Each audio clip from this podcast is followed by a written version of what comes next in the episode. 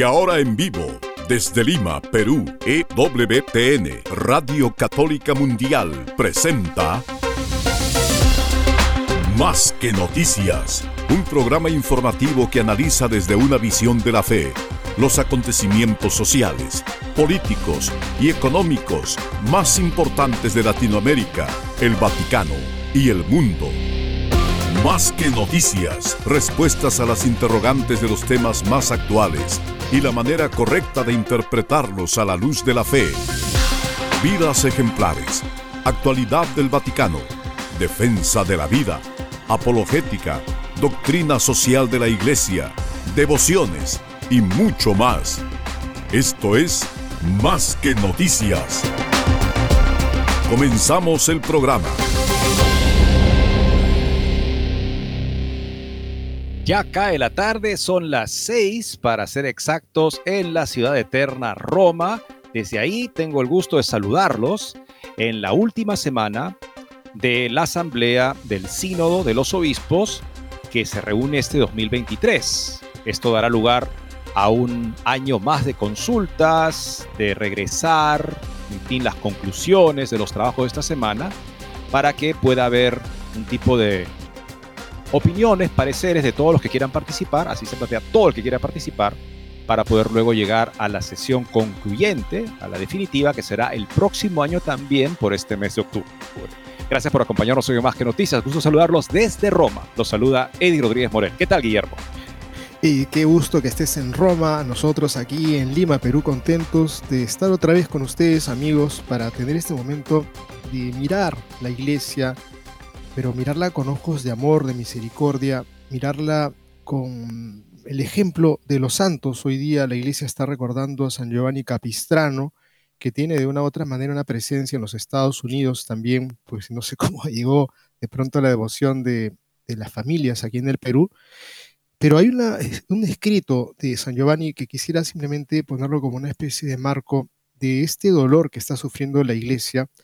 Y dice así, eh, reflexionando sobre la vida de los clérigos virtuosos, dice así, los que han sido llamados a ministrar en la mesa del Señor deben brillar por el ejemplo de una vida loable y recta en la que no se haya mancha ni suciedad alguna de pecado, viviendo honorablemente como sal de la tierra para sí mismos y para los demás, e iluminando a todos con el resplandor de su conducta, como luz que son del mundo. Y ahí cita luego el pasaje de Cristo que habla, vosotros sois la sal de la tierra, la luz del mundo. Y dice, en contraposición, en verdad, dice aquí algo respecto de lo que es pisado por la gente, refiriéndose a esa sal que es pisada cuando ya no sirve para nada. Dice, en verdad es pisada por la gente como barro despreciable, el clero inmundo y sucio, impregnado de la sordidez de sus vicios y envuelto en las cadenas de sus pecados, considerando inútil para sí y para los demás, porque como dice San Gregorio, de aquel cuya vida está desprestigiada, queda también desprestigiada la predicación. Palabras bastante fuertes, duras, amigos, y es que eh, sin duda la gracia de Dios está ahí presente, quiere actuar, pero a veces nuestro corazón cerrado y de repente también se suma a ello nuestra poca fidelidad y coherencia, nuestra conducta hace que sea infecunda nuestra misión en la iglesia. En muchos lugares ha ocurrido eso, una pobreza tremenda. La gente ya no va al templo porque dice aquí no hay nada que me hable del Señor. Y es un gusto cuando uno va a un templo y encuentras de pronto la vida que existe, como me ha tocado ayer visitar una parroquia, y de pronto encontrar qué fervor, qué piedad y de pronto qué tremenda prédica la de un sacerdote que está cuestionando y llamando a la fidelidad y a la santidad y se siente eso. Vamos a mirar ahora lo que ocurre en el sínodo y estamos eh, encontrando las figuras de este pastor que se llama Overbeck. Vamos a transmitirle un poco el pensamiento que tiene, porque está empecinado en que sí exista diaconado femenino, pues ya de una vez el celibato sacerdotal, pues este, hay que ponerle un gran signo de interrogación y muchas otras posiciones de este Monseñor Franz Josef Oberberg, es el obispo de Essen, en Alemania, que es uno de los que está presente en el sínodo y tiene una posición que vamos a analizar.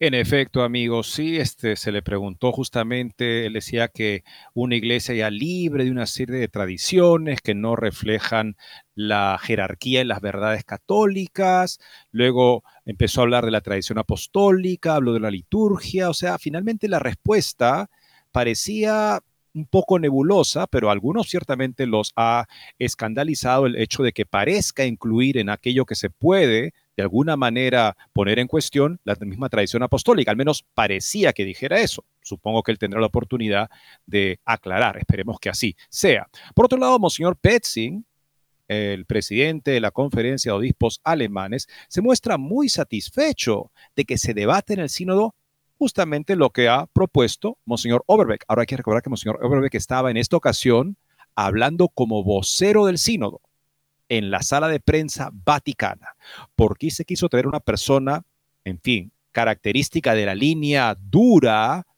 de la heterodoxia alemana, a que hablara y diera el mensaje para la prensa de lo que se está discutiendo en el sínodo, tal vez lo que dice Monseñor Pesting es verdad. Él también, por supuesto, es participante del sínodo de oficio por ser presidente de la conferencia de obispos alemanes y él está muy satisfecho de que se debata en el aula sinodal lo aprobado, dice él, por el sínodo alemán. Amigos, y cuando alguien te encuentras de repente con una piedad muy sencilla, muy simple, pero todo lo malo que ocurre se lo dice, es el diablo, que está el diablo, es el...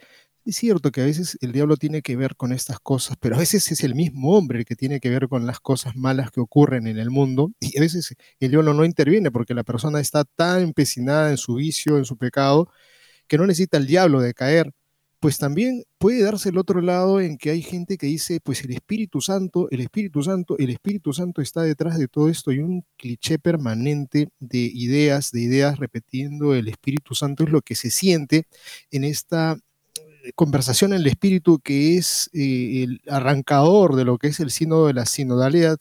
Y acá tenemos un artículo que compartirles eh, de Borgio Pío, estamos recogiendo lo de la brújula cotidiana, sobre el Espíritu Santo en que podría de repente convertirse en una propaganda supersticiosa y creo que es algo que hay que estar alertas para mirar las cosas con madurez en torno a la repetitiva, repetitiva idea de que en el signo de, la sinodalidad, como están en oración, todo lo que sale de la boca de los padres y madres invitados al sínodo es obra de la tercera persona de la Santísima Trinidad.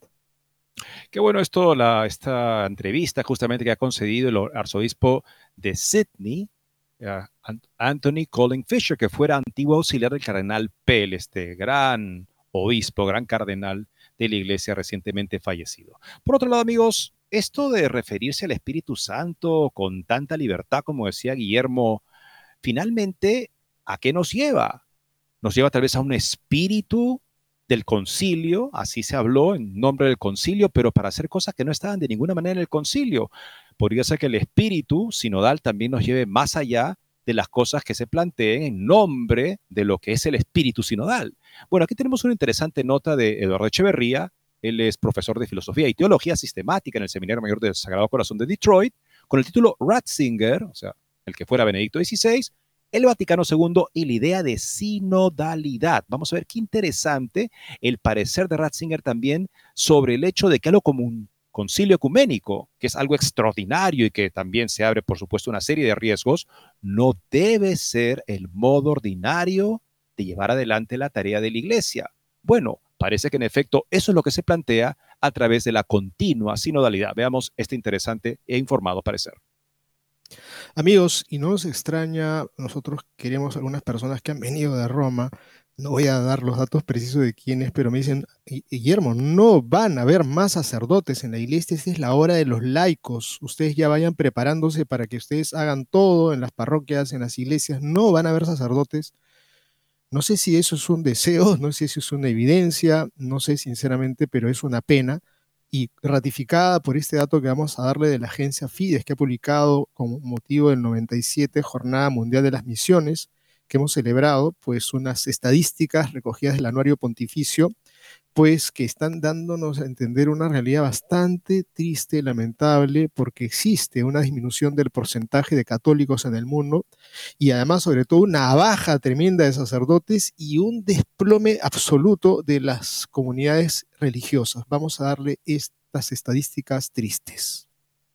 Y unos van por el camino de la extinción al parecer y otros por el camino del crecimiento en la misma iglesia. Estamos hablando de mi alma mater, la Universidad Franciscana de Steubenville, que rompe récords de estudiantes siendo fiel a la doctrina católica.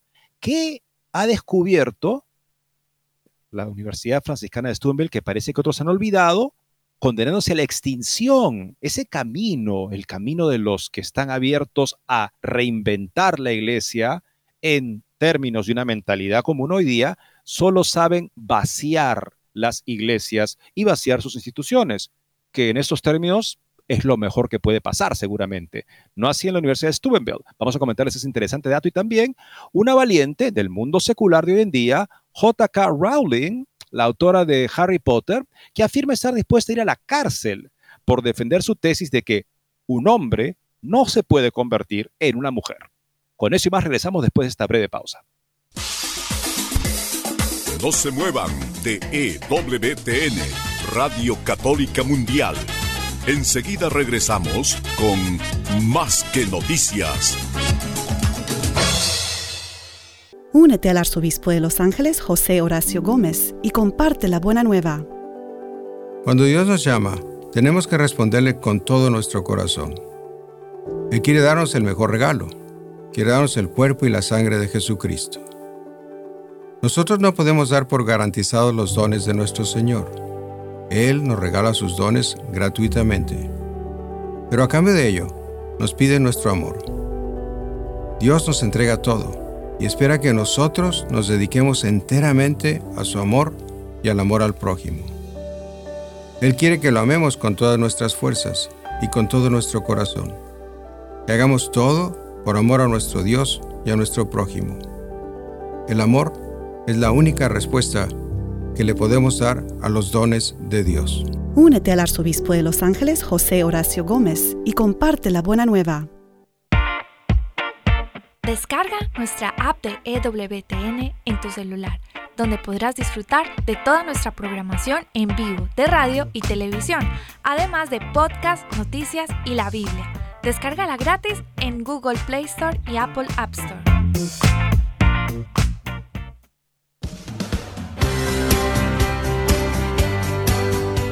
Ya regresamos en EWTN, Radio Católica Mundial, con su programa Más que Noticias. Como sabemos, la prensa no tiene acceso al desarrollo de los trabajos sinodales. Debe recibir el boletín, la información de parte de personas seleccionadas por la Oficina de Prensa de la Santa Sede que evidentemente actúa en completo concierto con el Santo Padre, para que sean elegidas personas capaces de presentar lo que el sínodo quiere decirle a la iglesia y al mundo. Por eso sorprende que Monseñor Franz Joseph Oberbeck, obispo de Essen, conocido por posiciones bastante cuestionables, por decirlo amablemente, en temas de doctrina, en temas de moral, un exponente de la vanguardia de lo que se llama el camino sinodal alemán, con todo lo problemático que es, lo inaceptable que es para un criterio de fe recto, él fue encargado en esta rueda de prensa para comunicar supuestamente la versión auténtica de lo que está pasando en el sínodo. ¿Por qué se elige a Overbeck sabiendo todo lo que significa él, sino para, al parecer, da la impresión, respaldar una línea como la de Overbeck al interior del aula sinodal, porque reconozcamos que en ambientes de iglesia, cuando la autoridad dispone, por ejemplo, cosas que tienen este tipo de, ¿cómo decirlo?, significado, nombrar a una persona conocida por una línea, en fin, particular, y a esa persona le doy el micrófono oficialmente para que hable en nombre de esta reunión, esta asamblea sinodal, estoy dando a entender también a los que están dentro de la asamblea sinodal que ese tipo de vocero es un vocero Mm, respetable, eh, válido, auténtico de lo que está pasando y se quiere que pase en la Asamblea Sinodal. Dijo recientemente en esta rueda de prensa, Monseñor Overbeck, algo que es completamente aceptable, pero como dicen, el demonio está en el detalle. Ponemos a Jesucristo en el centro de la fe, en una búsqueda común, sin aferrarnos a hábitos y tradicionalismos que si se examinan críticamente no tienen prioridad en la jerarquía de verdad. Y esto es al fin importante decirlo. Bueno, Monseñor Overbeck este, es un abanderado de, en fin, un tipo de iglesia donde la jerarquía de los obispos no aparece ya tan necesaria, donde se puede hablar y se debe hablar de la abolición del celibato, también partidario de las bendiciones a parejas homosexuales y que además parezca un matrimonio, la ordenación femenina y de cualquier cosa, en fin, que eh, hace infelizmente notorio el camino nacional alemán. Como era esperable, según esta nota de Info Católica, el camino nacional alemán, al decir que ha dejado de lado tradicionalismos y costumbres para centrarse en la jerarquía de la verdad, este, ¿a, qué significa? Pensemos también que Monseñor Robert Beck es un obispo que apoyó la huelga de mujeres contra la iglesia en Alemania una vez que el Papa hubiera declarado que no se podía proceder con la ordenación de diaconisas. Si bien nuevamente sabemos, nombró un nuevo grupo de trabajo para volver a estudiar esta cuestión que repetidamente ha sido cerrada justamente por el hecho de que no hay evidencia de una, una función diaconal ministerial para las mujeres en los primeros siglos de la Iglesia. No la ha habido nunca. Así es, amigos, según relata Almudena Martínez Bourdieu, de la agencia ASI Prensa, compañera nuestra, al inicio de la rueda de prensa este sábado, el obispo de Essen habló a favor del camino sinodal alemán, al decir que es un camino de renovación, un proceso que lleva más de cuatro años y del que la opinión pública ha estado siempre muy atenta.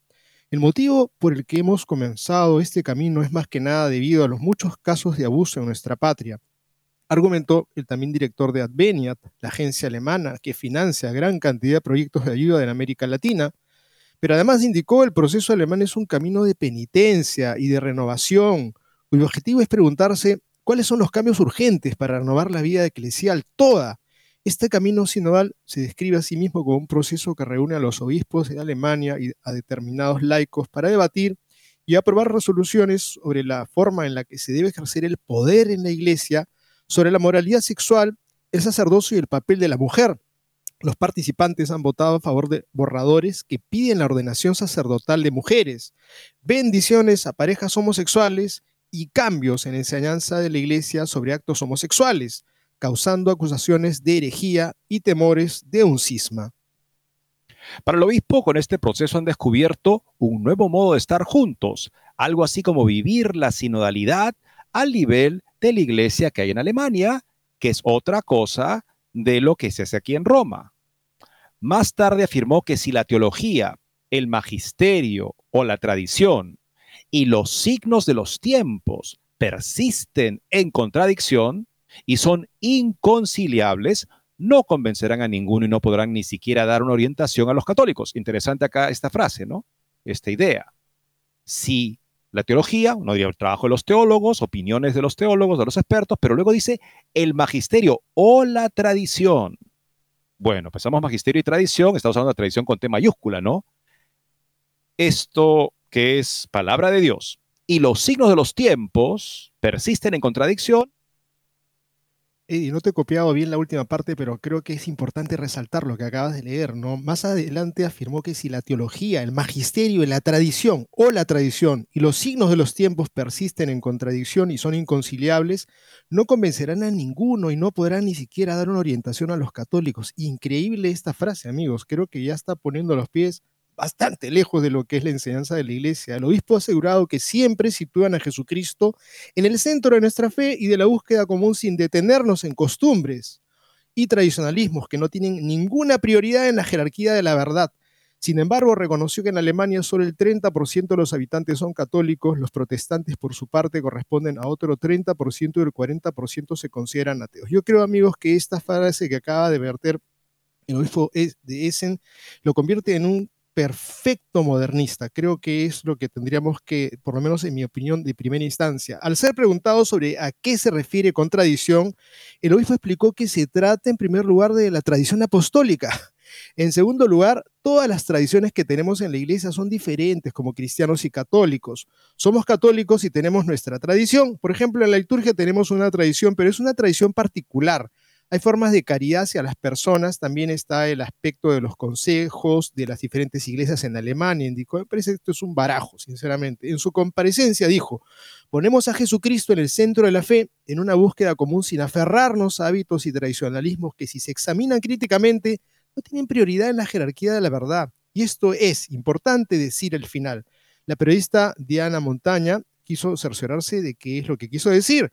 ¿Quiere usted decir que deberíamos dejar de lado la tradición apostólica y dos veces dijo que sí, que esto es lo que quiso decir. Justo lo que, a lo que, lo que veía es esto, ¿no? Que decía que si son, dice, la tradición y el magisterio inconciliables con los signos de los tiempos, si persiste la contradicción, en ese caso, dice, evidentemente que los signos de los tiempos van a descartar a la iglesia, porque esta oposición entre lo que la iglesia enseña contra un espíritu del mundo que es bastante, ¿cómo decirlo?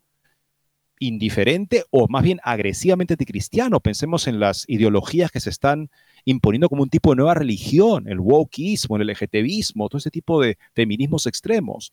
Bueno, evidentemente la iglesia no puede estar en armonía con esas posiciones. Salvará justamente lo que hay de valor. La persona tiene una dignidad, la mujer tiene igual dignidad del hombre, pero eso no quiere decir que la mujer es un tipo de producto eh, autogenerado donde cualquier tipo de uso de su naturaleza humana o la del varón da igual. Ahí la iglesia tendrá que decir, no, en honor al bien del hombre, a salvaguardar la dignidad humana de la criatura llamada a la conversión y a la vida eterna. Ahí permanecerá la incompatibilidad. El Señor, y es interesante que el Monseñor haya usado este término, contradicción, cuando el Señor es un signo de contradicción, justamente es alguien que va en contra de las actitudes de los que piensan mundanamente, o sea, de los que absolutizan las cosas pasajeras. Monseñor Overbeck, al decir que la iglesia va a ser mm, irrelevante, básicamente es lo que dice la vida de los católicos, si persiste en su contradicción con los signos de los tiempos, o sea, con cómo piensa el mundo, está dando a entender que eh, el primado tiene que ser para cómo piensa el mundo. En otras palabras, estamos ante alguien que niega la contradicción que debe darse, que justamente es la ocasión de que el hombre reconozca que no está viviendo según la verdad y se abre a Dios en conversión, dándole el obsequio de su fe, entregándole su vida.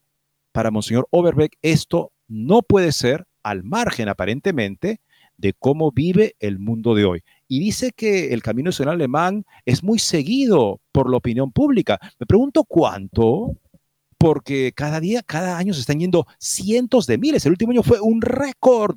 O sea, ¿cuánto? Más de 300 mil se fueron de la Iglesia Católica en un año y dijeron, ya no quiero ser católico. O sea, si es que los medios y la opinión pública está siguiendo el camino sinodal, tal vez eso explique por qué se ha duplicado el número de deserciones públicas de católicos en el último año.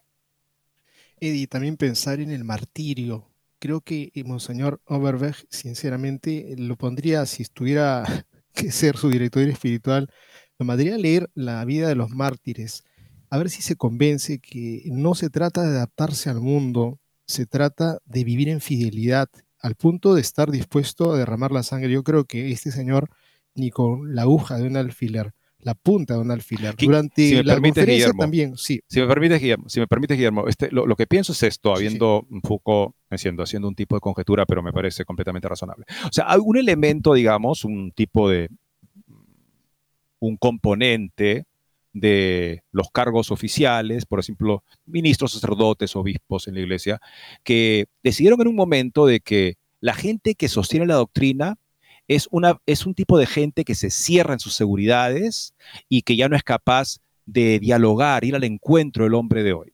Entonces lo que ellos decidieron es, yo no voy a tener ese tipo de restricciones, porque yo sí quiero ir al encuentro del hombre de hoy. Y se dieron cuenta que para estar, de hecho, en ese encuentro, para mm, ahondar eh, hacer más completo ese encuentro, tenían que empezar no solamente a no tener reparos, o sea, tenían que empezar a verdaderamente no tener reparos doctrinales, a, decir, entonces todo lo que impedía que se sintiera a gusto conmigo, hombre de iglesias, la persona con una mentalidad secularizada hoy en día, yo tenía que dejar de lado eso. Pero lo que pasó es que no se dio ese tan esperado encuentro con, digamos, el hombre de hoy, que simplemente se mostró siempre más desinteresado, y entonces se dice, no, pues todo lo que en la iglesia no sea como nosotros tendrá que ceder. A pesar del fracaso al que ha llevado esa pastoral, para lo que ha servido ese experimento de acercarse al hombre actual, dejando de lado la doctrina, es para que los obispos que lo han hecho de hecho se conviertan en los enemigos de la doctrina al interior de la iglesia. Amigos, y fíjate algo más aquí. Durante la conferencia también se le preguntó si considera que en el sínodo de la sinodalidad está avanzando el tema del diaconado femenino. El obispo alemán señaló que estas grandes preguntas del camino sinodal sobre de qué manera se pueden integrar más a las mujeres en la vida de la iglesia se dan porque estamos en este mundo y no olviden que somos un país con un 30% de protestantes, sobre los que la mitad de los pastores son las mujeres y no hombres. Aseguró que durante las reuniones en las que participa han señalado que quizás es momento de que la mujer sea una diácona permanente no lo sé, lo importante para mí es que una vocación y no solo un llamado derecho, porque ahora las mujeres deben entrar en el ámbito del ministerio sacramental de la iglesia. Viendo esto, se deben hacer preguntas sobre la calidad de esta vocación para que quizá entrar en este ámbito, pero esto no lo sé. Indicó que en Alemania esto no ha tenido tampoco un resultado y aunque en su país hay mujeres que preguntan por qué no pueden ser sacerdotes, también hay muchos hombres que se hacen la misma pregunta. Y convendría aquí hacer la comparación con la práctica, la feligresía, cuán practicante, cuán creyente es la feligresía de estas iglesias protestantes donde la mitad de los pastores son mujeres, porque si trajera eso la discusión sería, oiga, ¿usted quiere eso para nosotros? ¿Por qué siempre callar la evidencia que refuta lo que estoy proponiendo? Al parecer, no importa que desaparezcan los números. Recuerdo la entrevista del padre Sosa cuando él dice, el hecho de que yo sea elegido superior de los jesuitas y el Papa Francisco, Papa de la Iglesia, es una señal de que la Iglesia en Latinoamérica ha llevado a profundidad la reforma querida por el Concilio Vaticano II debido a una conversión a todos los niveles. El entrevistador le dice, Padre Sosa, ¿usted ve cuántos cientos de miles dejan la Iglesia católicos todos los años? ¿Cómo es compatible lo que usted dice, ese tipo de qué bien estamos ahora con eso? Y le dice, Cuestiono cuán católica haya sido la iglesia en Latinoamérica, porque fue el fruto de el sistema colonial que le impuso como ideología. Hoy en día hay menos católicos, pero están más convencidos y mejor equipados para afrontar los desafíos eh, sociales sin dejando de lado este criterio de los números. O sea, te das cuenta que ya es imposible argumentar, porque supuestamente lo, que ellos dirían es que nosotros sí somos capaces de acercarnos al hombre de hoy. A diferencia de ustedes que tienen su, su grupito que se queda en la iglesia, mientras nosotros sí salimos al encuentro y nos encontramos con la iglesia y somos capaces de hacer lo que no pueden hacer ustedes. Y la cosa es que se van cientos de miles, millones y digo, eso no importa. Oiga, Así es. incluso el más entusiasta digamos, proponente de este sistema, este proceso, debe tener ciertos, serios cuestionamientos sobre si se nos está vendiendo gato por liebre en un sentido bastante grave. Así es. Asimismo, el obispo de Essen fue preguntado si durante estas tres semanas desde que en el Vaticano empezó el sínodo se ha dibujado un camino que pueda llevar a modificar el ministerio del orden sacerdotal y abrirlo a los hombres casados en la dirección que emerge del camino sinodal alemán. Reconoció que en Alemania viven en una situación muy severa y lamentó que no tengan más seminaristas. Subrayó que es obispo de Essen desde hace 14 años y que durante ese tiempo han fallecido casi 300 sacerdotes y ha ordenado 15, increíble. Esta es nuestra realidad. Esta es también una pregunta espiritual, también teológica y también una pregunta de cómo no solo salvar la vida sacramental de la iglesia, sino cómo vivirla. Y cómo vivir esto significa también tener presente a algún sacerdote y se necesita también en diáconos y otros representantes de la vida eclesial espiritual, reiteró. Afirmó por ello se tiene que en mente alguna idea de cómo podemos hacer y dar un paso adelante, porque soy de la opinión que realmente estamos frente a las cuestiones de una nueva etapa del tercer milenio. Las respuestas son muy claras para mí y son otras que en el segundo milenio. Estamos con todas las iglesias orientales y ortodoxas aquí en el sínodo y se ve que también el sacerdocio y los sacerdotes casados es normal. Quizá alguna vez debamos dar otra respuesta. En ese sentido, reiteró la escasez de vocaciones y seminaristas en su país es una estela muy dura. Yo agregaría algo de repente, amigos, es que si tienen un problema económico ustedes grave en sus naciones, en sus países, llamen a los ministros de Economía de Nicaragua, de Venezuela, quizá de Cuba, puedan tener ustedes una respuesta maravillosa de cómo lograr para llegar más rápido a este hundimiento total. Creo que eso es un poco lo que tendríamos que preguntarle al obispo de Essen, porque si queremos una iglesia católica como la alemana, creo que muchas gracias por su visita, que siga su camino adelante. Sinceramente, esto me parece que es modernismo, Eddie, es mi opinión clarísima y se está vendiendo como una fórmula de salvación. Bueno, Monseñor Betzing ha dicho que se espera mucho de la iglesia alemana en este nuevo contexto de la sinodalidad para que se extienda justamente el ejemplo a la Iglesia Universal. ¿Queremos esto para la Iglesia Universal, por favor, lo que está regiendo Monseñor Essen? Bueno, Monseñor Betzing está muy contento con que se debata todo lo que se metió en Alemania, se esté debatiendo ahora en Roma. Vamos a ver cuál es su parecer y también, gracias a Dios, el parecer de un obispo que en efecto habla como obispo y nos advierte con atribuirle, achacarle al Espíritu Santo, que parece una blasfemia, todo lo que se les ocurra a estos como decir, desorientados pastores. Con eso y más, ya volvemos. No se muevan de EWTN, Radio Católica Mundial. Enseguida regresamos con Más que Noticias. Experiencias, cantos y cuentos del amor de Dios con Esther Hernández.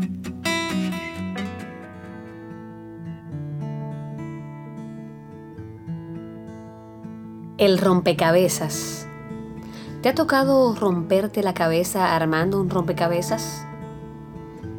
Hay rompecabezas que tienen miles y miles de piezas y tú comienzas a, a tratar de armarlas una por una y es verdaderamente difícil armarlo.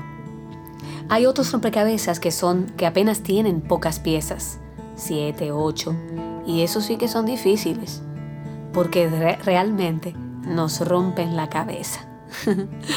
Una vez estábamos un grupo de amigos en casa armando un, rompecabezas y lo mirábamos y decíamos, pero es que yo no entiendo qué es lo que se está armando aquí.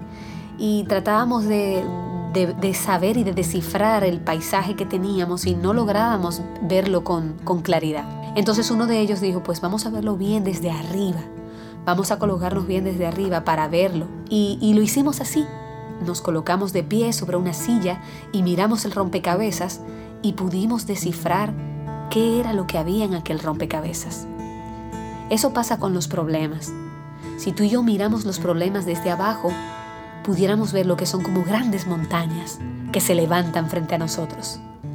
Pero si los vemos desde la mano de Dios, Él nos va a levantar a la altura que Él tiene, que es de un gigante poderoso que lucha por nosotros y los problemas se van a ver como un simple punto. Todo depende del punto de vista en donde lo mires. Si quieres escuchar más experiencias, visita esterhernandez.net.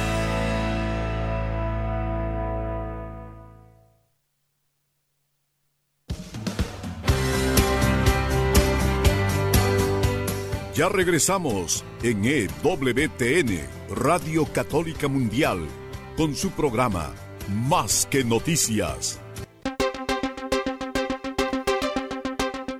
Bueno, Monseñor Essen reconoce que la situación en Alemania es crítica en respecto a ordenaciones, que no las hay. 300 sacerdotes que han fallecido desde que él es obispo de Essen y ha ordenado solo 15.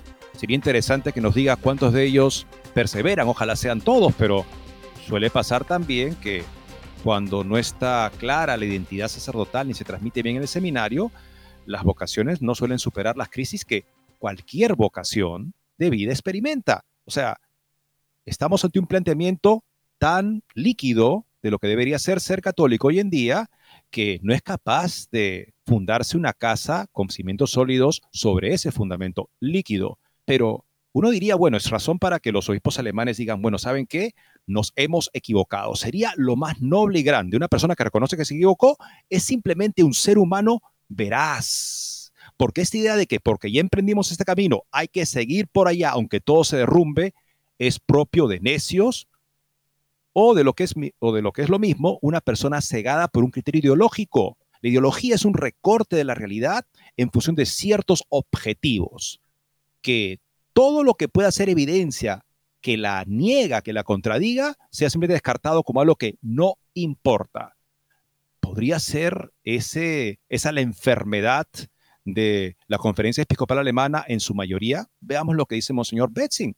El hecho está muy satisfecho de que las ideas del camino sinodal alemán se estén debatiendo ahora en el camino, en la asamblea del sínodo, de la sinodalidad en Roma. Todos los temas importantes de los foros de nuestro camino sinodal en Alemania juegan un papel aquí en Roma. Están sobre la mesa de la Iglesia Universal, declaró el presidente de la Conferencia de Obispos Alemana, George Petzing, en una entrevista publicada el lunes por la oficina de prensa de su diócesis Limburgo. Se trata de un gran paso adelante, dijo, aunque añadió que le parece claro que las cuestiones no podrán resolverse rápidamente. El obispo entiende su participación en el Sínodo Mundial como un mandato claro para llevar los temas del camino sinodal en Alemania al nivel de la Iglesia Universal y lo hago fiel y resueltamente, eso es sin dudar. Betzing dijo que le resultaba sorprendente hasta qué punto algunos problemas y cuestiones de las distintas iglesias locales eran similares y a la vez diferentes, por ejemplo, la participación de la mujer en la vida y el liderazgo de la iglesia es una cuestión acuciante en todos los continentes. Está creciendo gradualmente y desde diferentes perspectivas una visión común sobre la cuestión de cómo queremos vivir la sinodalidad en la iglesia católica en el futuro y cómo podemos aclarar las muchas cuestiones y problemas entre nosotros sinodalmente, dijo el presidente de la Conferencia de los Obispos Alemanes. Betzing considera que el proceso del sínodo mundial está muy abierto Nadie sabe ya lo que saldrá al final. la mayoría de los miembros del sínodo están comprometidos con el proceso, pero eso también significa que cada paso es importante. Esto también significa soportar una cierta falta de claridad, algo que le crea bastante tensión, dijo el obispo de Limburgo. Demos la mano ahora a un obispo que tiene verdaderamente sensatez humana y además solidez doctrinal. Estamos hablando del arzobispo de Sydney, el dominico Anthony Colin Fisher, que fue antiguo cardenal, auxiliar del cardenal Pell. Cuidado con no atribuir todo lo que sucede en el sínodo de la sinodalidad a la tercera persona en la Santísima Trinidad, especialmente si contradice la tradición apostólica.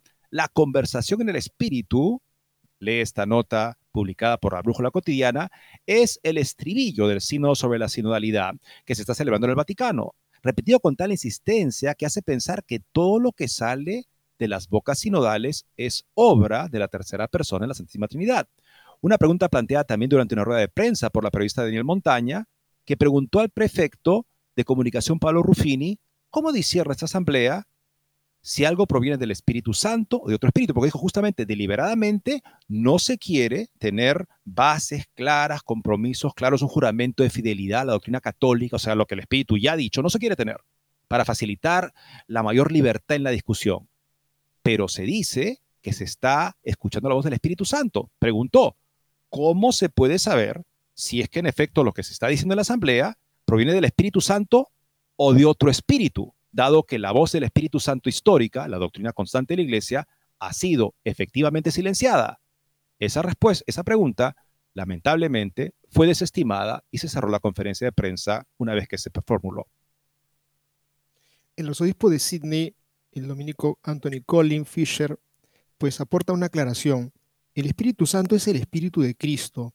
Él es el Espíritu del Padre y del Hijo y por lo tanto solo dirán cosas que sean consistentes con lo que Cristo nos ha revelado en la tradición apostólica, dijo Fisher en una entrevista con Courtney Mears de la Agencia Católica de Noticias. Por consiguiente, cualquier propuesta contraria a la tradición apostólica no proviene del Espíritu Santo.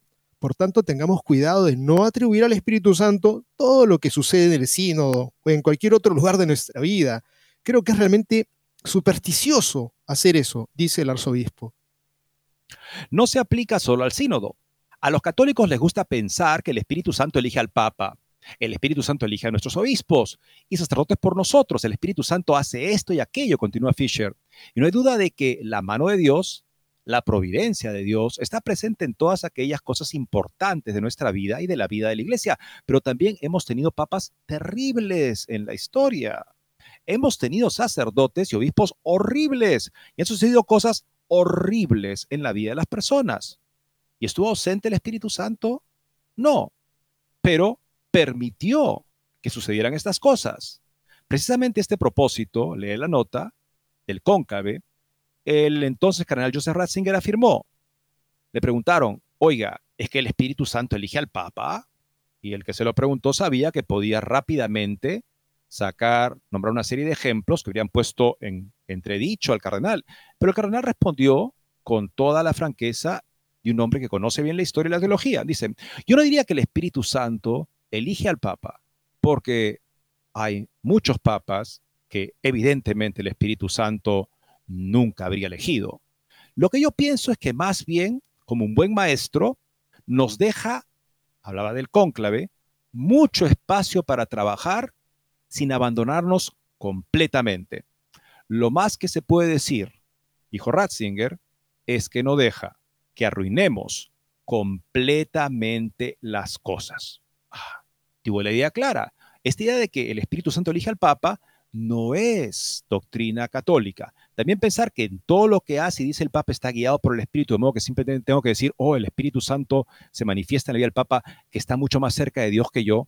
Eso no es un criterio católico, porque de ser el caso, así todo lo que hace Pedro en el Nuevo Testamento tendría que ser aplaudido por la comunidad. Y vemos que en ciertos momentos, cuando está en juego la verdad del Evangelio y Pedro es ambiguo o es cobarde o parece que no está caminando en esa verdad, veamos Gálatas 2 y la corrección de Pablo para, con respecto a Pedro, vemos que en efecto es necesario que nos ayudemos todos en la iglesia a ser fieles a la misión del Evangelio, porque compartimos la responsabilidad.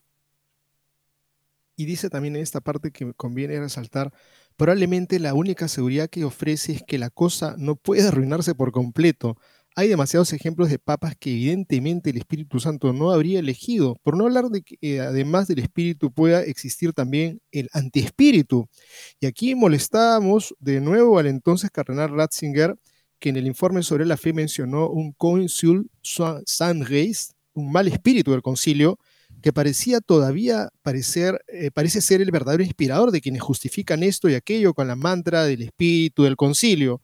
El espíritu sopla inspira a hombres que también pueden hacer lo suyo, permite elegir y garantiza que uno no termine completamente fuera del camino, pero ciertamente no puede confundirse con una varita mágica que dicta de forma automática e incuestionable las decisiones correctas. Por tanto, Fisher tiene razón, y abro aquí comillas y cerramos esta nota, atribuir al Espíritu Santo todo lo que sucede en el sínodo sería supersticioso. Es más, equivaldría a pensar que en las mesas redondas sinodales, más que conversaciones en el espíritu, se desarrollen sesiones espiritistas. Y creo que, amigos, hay que ser bastante maduro, ¿no? Porque de pronto vamos a rezar, vamos a orar, vamos a pasar todo el día orando, orando, orando, y resulta que alguien ya tenía preparadas las conclusiones, o Espíritu Santo nos ha dicho que digamos esto que tenemos que decir, de repente alguien había adelantado la redacción. Y eso pues no sería muy del Espíritu Santo, creo que sería incluso hasta de repente contrario. Y aparece un recuerdo lejano cuando nosotros veíamos a Roma y encontrábamos que a pesar de la confusión que a veces veíamos lamentablemente en la iglesia aquí y allá, de Roma siempre venía una palabra que nos afirmaba, nos confirmaba en la fe. Hoy en día nos hemos acostumbrado a que Roma vengan cuestionamientos y cuestionamientos y cuestionamientos, todo en nombre de que la iglesia debe adoptar un nuevo modo de ser, un modo de ser en el cual está en un constante proceso de discernimiento del Espíritu Santo que requiere que lo que el Espíritu Santo ha enseñado por dos mil años no sea parte de la conversación, o por lo menos no sea protagónico. Eso es algo extraño. Se pregunta Eduardo Echeverría, que es catedrático de Filosofía y Teología en el Seminario de Detroit, al respecto de un interesante artículo en The Catholic Thing con el título Ratzinger, el Vaticano II y la idea de sinodalidad. En un ensayo de 1975, sobre la recepción del Vaticano II, el entonces cardenal Joseph Ratzinger Comentó sobre el significado y los límites de los concilios. Su punto principal es que los consejos los concilios son a veces una necesidad, pero añade, siempre señalan una situación extraordinaria en la iglesia y no deben ser considerados como un modelo para su, para su vida en general, ni siquiera como el contenido ideal de su existencia. Ratzinger concluye, en, en lenguaje sencillo, el concilio es un órgano de consulta y decisión. Como tal, no es un fin en sí mismo, sino un instrumento al servicio de la vida de la Iglesia. Si un concilio se convierte en el modelo del cristianismo como tal, entonces la discusión constante de temas cristianos pasa a ser considerada el contenido del cristianismo mismo. Pero precisamente ahí radica la falta de reconocimiento del verdadero significado del cristianismo. O sea, cuando esta discusión constante empieza a considerarse el cristianismo auténtico, no se, ya no se tiene la capacidad de comprender el verdadero significado del cristianismo, que es la verdad de Jesucristo, dada de una vez para siempre a los apóstoles y profundizada coherentemente con la guía del Espíritu Santo a través de la historia de la iglesia. Cuando se enfrenta a problemas, se enfrenta a confusiones, se enfrenta a errores, la iglesia precisa esta doctrina de manera que es más ella misma y responde adecuadamente desde esa fidelidad al problema que se plantea por un error, por lo que fuera. Pero cuando ya no pasa eso, sino que en efecto la iglesia cambia de modelo, hacia un modelo donde parece que la discusión constante es la esencia del cristianismo, entonces ya ni siquiera se entiende lo que es el Evangelio, dice Ratzinger. Si esto suena como una crítica a la idea de sinodalidad, dice Echeverría, este, de clero y laicos caminando juntos, en griego, sin jodos, caminando hacia, es porque es una crítica de la sinodalidad. Esa crítica se dirige a una interpretación del Vaticano II presentada por el fallecido Giuseppe Alberigo, director del Instituto para el Estudio de la Religión de Bolonia, Italia, y autor principal de la Historia del Vaticano en cinco volúmenes, esta Corrientes Escuela de Bolonia es una escuela de una interpretación del concilio en ruptura con la iglesia precedente. Dice así, he escrito sobre esta interpretación en mi libro Revelación. Dice así, el primero se refiere en palabras del teólogo católico británico Gavin da Costa a factores textuales extraconciliares que son más importantes para comprender el texto del concilio, a veces más reflejo de las preocupaciones, el ayornamiento y consideraciones pastorales del texto, que el texto final en sí. Dichos factores incluyen fuentes no publicadas, cartas, diarios, archivos, memorias, entrevistas, artículos privados, grabaciones, muchas fuentes publicadas. Por el contrario, el espíritu las profundas fuerzas motivadoras del Consejo que dirigieron y dieron forma al Consejo, al concilio, está asociado con la energía reformista y el dinamismo presente en el concilio, lo que luego se llamó el acontecimiento, una historización del espíritu que es siempre mayor que el texto que solo lo representa parcialmente. Mira qué interesante ese planteamiento, o sea, lo que en efecto se expresa en el texto con las aclaraciones, las notas que sirvieron a los obispos para entender ciertos pasajes que eran un poco ambiguos, hay que reconocerlo, para que lo interpretaran bien y votaran por ese pasaje, eso es considerado simplemente un momento parcial, una parte del proceso que continúa sucediendo al que deberíamos darle la atención. Por eso yo me pregunto, ¿no? Si verdaderamente este, este concepto del concilio como acontecimiento, que es mucho más importante que cualquier, mm, en fin, texto que se escribe en base a ese acontecimiento, porque lo supera el acontecimiento siempre al texto que se escribe este, para describirlo, para decir lo que se decía ahí, si eso es lo principal y por lo tanto hay que recurrir a las cartas privadas, a lo que querían los que estaban ahí para entender hasta dónde llega este concilio, o sea, yo diría, oiga, mucho más importante sería que tuviéramos las explicaciones que recibieron los padres conciliares para poder interpretar ciertos pasajes que de hecho han sido abusados por estos, en fin, partidarios del espíritu del concilio. Tendríamos que tener esa publicación. Algo que proponíamos, señor Schneider, ¿no? que se publicara un tipo de explicación de algunos pasajes del concilio que han sido abusados al máximo por esa corriente del espíritu del concilio, según el sentido según la explicación que recibieron los padres conciliares, que tenían a veces reparos sobre esto, y ¿qué quiere decir esto finalmente? Le dijeron, quiere decir esto, monseñor. Ah, entonces me parece bien, voto a favor. Bueno, eso sería muy importante que existiera como un recurso para poder entonces sí interpretar el concilio de acuerdo a lo que entendieron los padres conciliares para aprobar esos documentos. Pero si lo que se prefiere es consultar, en fin, cartas privadas, notas, agendas personales y no en efecto lo que los padres conciliares entendieron al votar a favor de ciertos textos, entonces verdaderamente amigos se está dejando el concilio a merced de las personas que se elija citar, que seguramente serán los partidarios de las ideas con las que está de acuerdo el autor de esa interpretación del espíritu del concilio. La tesis central de Alberigo es que los textos del concilio, los 16 documentos, no son sus elementos primarios. Esa sería una visión reduccionista del concilio que se centra únicamente en la letra y es incapaz de penetrar en la motivación más profunda del significado histórico universal del concilio.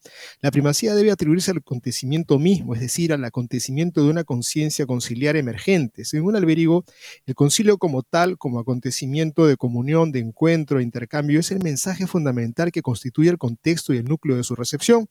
Este es el carácter de acontecimiento del concilio que denota una ruptura, una ruptura, una marcada discontinuidad con la tradición católica anterior al Vaticano II. Si entiendo bien, Alberigo, esta experiencia conciliar debe extenderse a la Iglesia a su conjunto, porque el concilio, la conciencia conciliar, debe ser tomado como modelo de la vida cristiana como tal. Otro teólogo que simpatiza con la opinión de Alberigo, Giuseppe Ruggeri, escribe, el concilio se transmitió. En este sentido, la nueva doctrina de la Iglesia no es fruto de la Lumen Gentium, y otros fragmentos eclesiológicos presentes en los diversos documentos conciliares, sino de la celebración conciliar como tal. El problema de la recepción del Vaticano II es principalmente el de la colegialidad de toda la iglesia. Eso es lo que importa. Lo que cause un proceso en el que todos están en constante consulta siempre. Y esto se tiene por ser la esencia del cristianismo, es lo característico de esa interpretación de la escuela de Bolonia, que el cardenal Ratzinger justamente dice que no puede ser tomado este proceso conciliar con todo lo que representa para la iglesia como el modelo normal de lo que se entiende por lo que es el cristianismo, porque de esa manera no estamos entendiendo la fidelidad que debemos tener al Evangelio. Lo dice el apóstol San Pablo, llegará el día en que muchos rechazarán toda doctrina e irán en búsqueda de maestros que les agraden, volviéndose a fábulas en lugar de a la verdad. Oiga, ¿no nos parece que lo que está describiendo acá esta escuela de Bolonia es justamente la mejor receta para vivir de fábulas? O sea, de lo que sea que la gente se le ocurra, que debe ser la nueva manera de entender a la iglesia, un tipo de constante consulta de todos sobre todos, donde la verdad de la fe católica ni siquiera se plantea como una responsabilidad, un compromiso para los que van a participar en este proceso. ¿Eso a qué nos lleva? Nos lleva a un proceso en el que, a un estado en el que estamos en constante incertidumbre sobre qué es lo que la iglesia cree y qué es lo que la iglesia debe anunciar. Se dice que la iglesia es sinodal, o sea, la iglesia es un proceso de consulta constante donde todos participan y no hay ningún tema que no se pueda discutir. Tanto así que el presidente de la conferencia episcopal, lamentablemente más heterodoxa del mundo, dice que está complacido con el hecho de que lo que se discutió en Alemania se discuta hoy en la Asamblea Sinodal de Roma. Y ya estamos ya eh, prácticamente desde el cierre del programa, simplemente pues eh, decir, amigos, que estamos rezando nosotros por el signo de la sinodalidad, para que el Espíritu le hable al corazón a todos aquellos que quieren buscar una agenda en donde separan a Jesucristo o quieren hacer una reinterpretación de Jesucristo y interpretación de algo que supuestamente la iglesia habría estado equivocada por dos mil años. Creo que esa posición en donde encontraron la fórmula podría ser un tremendo peligro y daño. Yo creo que ya comienza a ser con estas propuestas heterodoxas. Tenemos que rezar por el Papa, rezar por la Iglesia y, rezar en familia por la paz. es bueno. Y te comento, Guillermo, que hoy estaremos en el programa con el padre Santiago Martín, justamente en el programa de televisión de WTN, en el comentario del sínodo, como señor Milton Luis Trócoli Cebedio, nos dará su parecer, justamente es un participante del sínodo, y también el padre Juan Jorge Bitton, él es prefecto de estudios del Pío Latino acá en Roma, que también nos dará su parecer como experto y facilitador en esa tarea tan importante para este proceso de los grupos, círculos menores. Gracias por acompañarnos hoy en Más que Noticias. 5 de la tarde. es a las 5 pm. hora del este. 5 pm, hora del este es lo que me dicen acá. Gracias y hasta entonces. Así es. Listo, Eddie. Chao.